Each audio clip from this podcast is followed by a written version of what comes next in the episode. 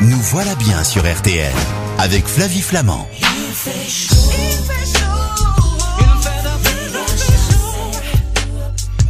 Il fait chaud, Pierre Nesman.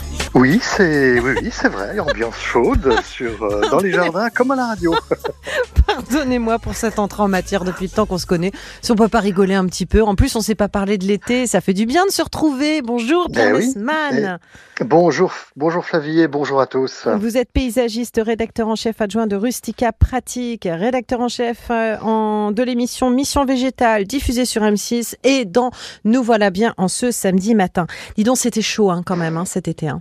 Alors l'été était chaud effectivement pour nous euh, les êtres humains, mais aussi pour la végétation, nos forêts, nos campagnes qui ont énormément souffert. Ça faisait de la peine. hein. Est-ce que vous avez observé une altération de la végétation?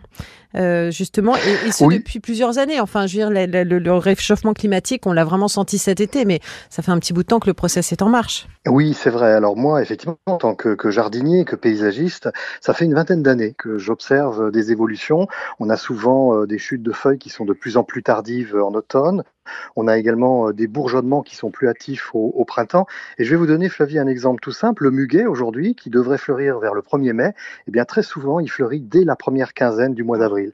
Et donc, c'est vrai qu'on a euh, ces processus caniculaires qui vont, euh, qui sont récurrents, qui se répètent. Et cette année, on a eu ce phénomène assez exceptionnel. À la canicule est venu se rajouter ce manque d'eau. Et là, tout le monde a vu dans les jardins, Mm. dans les campagnes, dans nos forêts, que les végétaux ont, ont véritablement souffert. Et justement, est-ce que c'est en raison de la canicule qu'il y a déjà plein de feuilles mortes dans les parcs et les forêts Vous avez remarqué ça? Oui, absolument. Beaucoup d'arbres ont déjà perdu leurs feuilles. Alors ça, c'est tout à fait normal.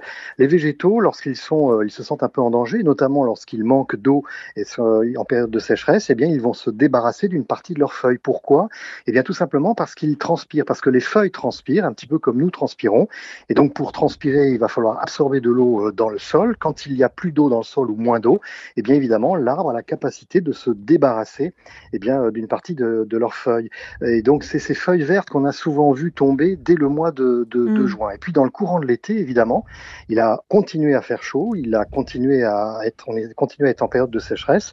Et donc, là, les arbres ont engagé un deuxième processus, c'est-à-dire que les feuilles ont séché et sont tombées pour euh, préserver justement les rameaux, les tissus et les bourgeons qui vont euh, démarrer euh, au printemps suivant. Et c'est effectivement ce qui explique qu'on a vu beaucoup, beaucoup de feuilles sur les trottoirs ou dans les parcs.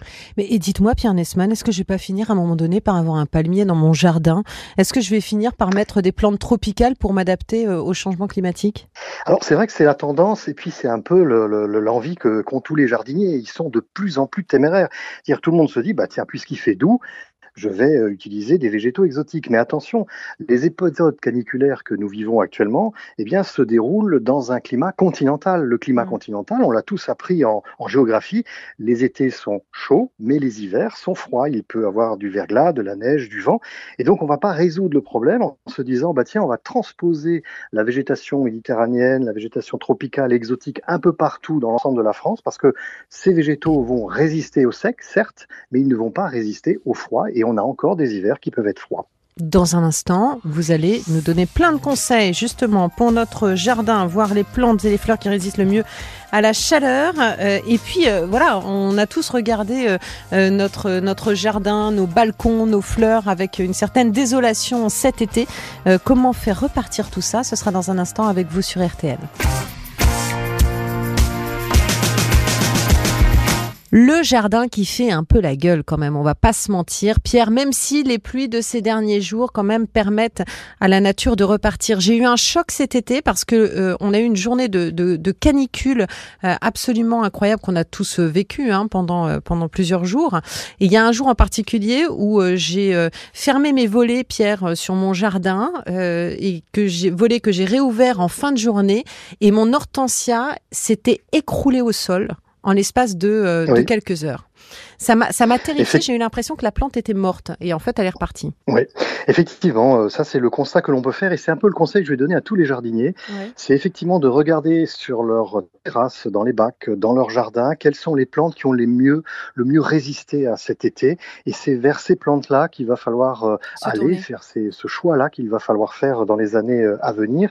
Mais vous avez raison, Flavie, il y a des végétaux qui sont particulièrement endurants, qui sont résilients, qui ont cette capacité effectivement à complètement flétrir, faner, pour passer ce cap un peu difficile. Et dès qu'il repleut, dès qu'on les arrose à nouveau, eh bien, ils vont effectivement redémarrer.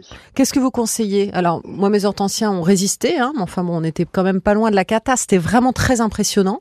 Qu'est-ce qu'il y a d'autre comme plantes comme ça qui peuvent tenir le coup? Aujourd'hui, dans les jardins, il y a des plantes, et moi je dirais des plantes qui sont d'origine méditerranéenne, mais attention, ce ne sont pas des plantes qui vont vivre au bord de la mer dans des conditions euh, idéales, mais plutôt des, des, plantes qui, vont, qui sont issues des montagnes du pourtour méditerranéen, parce qu'elles vont à la fois résister au sec, aux conditions très difficiles avec des sols très ingrats et des périodes de sécheresse, mais elles vont aussi résister au froid. Et souvenez-vous, tout à l'heure, je vous ai dit, il va falloir que l'on trouve dans les années à venir, pour euh, planter nos jardins, des végétaux qui vont conjuguer cette résistance au sec, mais aussi une résistance euh, au froid parce qu'on reste en climat euh, continental.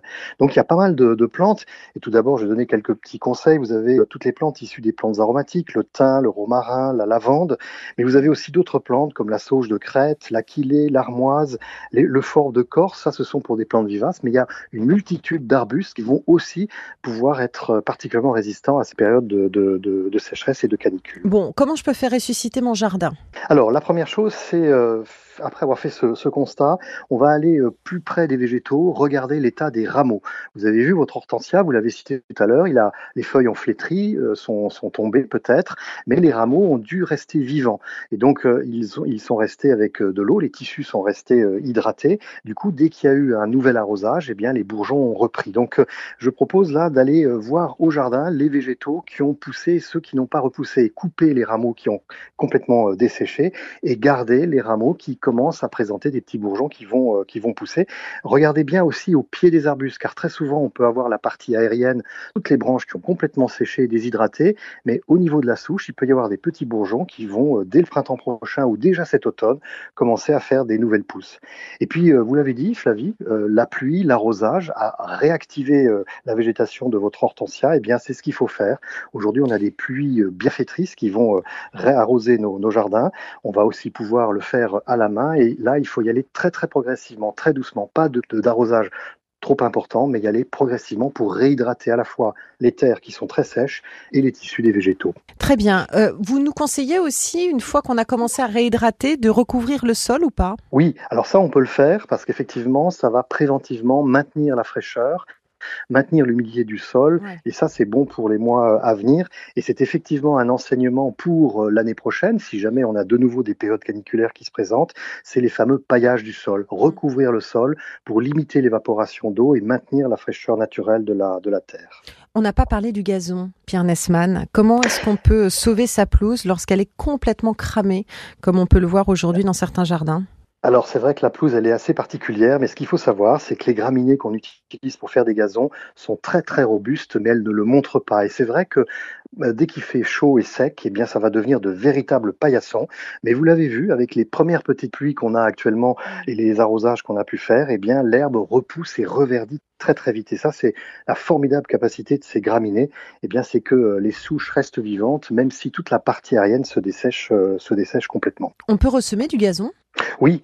Alors là, euh, les endroits où effectivement vous constatez qu'il y a de la terre et que les graminées n'ont pas repoussé, on va gratter avec une griffe, on va, on va surfacer avec un petit peu de, terreau, semer, on va gratter à nouveau pour enfouir les graines, euh, damer avec euh, une belle ou une planche ou au pied tout simplement, arroser, et puis ça va permettre de regarnir les parties qui ont été sérieusement endommagées pendant le pendant l'été. Allez, on file au potager. Comment est-ce qu'on peut soigner ces légumes qui ont été victimes de, de la canicule? Ils sont récupérables ou pas? Alors là, je dirais que c'est vraiment la priorité à, donner euh, en matière de, jardin, c'est euh, le potager. Euh, dans le jardin, vous avez le jardin d'agrément avec les fleurs, les arbustes. Eh bien, eux, en période caniculaire, on va les laisser un petit peu de côté. Et puis, le potager, c'est un lieu de production. On va avoir des tomates, on va avoir des légumes, il va falloir les récolter. Et ces légumes demandent beaucoup, beaucoup d'eau. Donc, l'effort qu'il fallait faire cet été, c'est vraiment de se concentrer sur les arrosages, sur l'ombrage, sur le paillage, sur le binage du potager pour véritablement assurer les récoltes de cet automne. Donc là, il faut sauver ce qui est encore sauvable. C'est vrai qu'il y a des, des, des, plantes qui ont peut-être beaucoup souffert, notamment dans les régions où l'arrosage était interdit. Donc là, c'était un petit peu compliqué d'arroser. Mais c'est vrai qu'il faut se concentrer sur le potager pour essayer de bénéficier des dernières récoltes de cette fin d'été, du début de l'automne. Ce sera ma dernière question. Vous venez de l'évoquer, Pierre Nesman. Euh, les restrictions d'eau. Euh, certaines régions, certains départements sont encore en restriction d'eau. Qu'est-ce qu'il faut faire dans ces cas-là, en fait? C'est faire confiance à notre plante et, euh, et, et attendre que la pluie tombe? Oui, c'est ça. Vous l'avez dit, Flavie. Effectivement, dans les régions où il y a des restrictions d'eau, c'est aujourd'hui le ciel qui va nous apporter la solution euh, pour les jardiniers euh, prévoyants et pour ceux pour l'année prochaine, pour prévenir ces périodes caniculaires, faire euh, installer des bassins, des collecteurs d'eau pour récupérer de l'eau de pluie. Mais vous avez raison, quand on ne peut pas arroser aujourd'hui, c'est vraiment l'eau de pluie qui va qui va être bienfaitrice. Un petit conseil aussi, vous savez, on lave tous nos légumes quand on se fait une salade, etc. Et bien cette eau que l'on utilise, et eh bien plutôt de la laisser euh, s'écouler dans l'évier, on va la récupérer et on peut effectivement arroser comme ça les plantes les plus fragiles de son jardin ou de son balcon. Merci beaucoup Pierre Nesman pour tous ces conseils euh, que l'on va suivre euh, bah, dès ce week-end. Et puis votre dernier ouvrage est vraiment d'actualité puisqu'il s'intitule Mon jardin s'adapte au changement climatique chez Delachaux et Niesley. On se retrouve dans un instant. Mon cher Pierre, vous vous connaissez, mais, euh, mais nous, on ne sait pas forcément comment le cuisiner. C'est Sonia Esgulian qui va nous parler de la betterave. Jusqu'à 10h sur RTL. Flavie Flamand, nous voilà bien.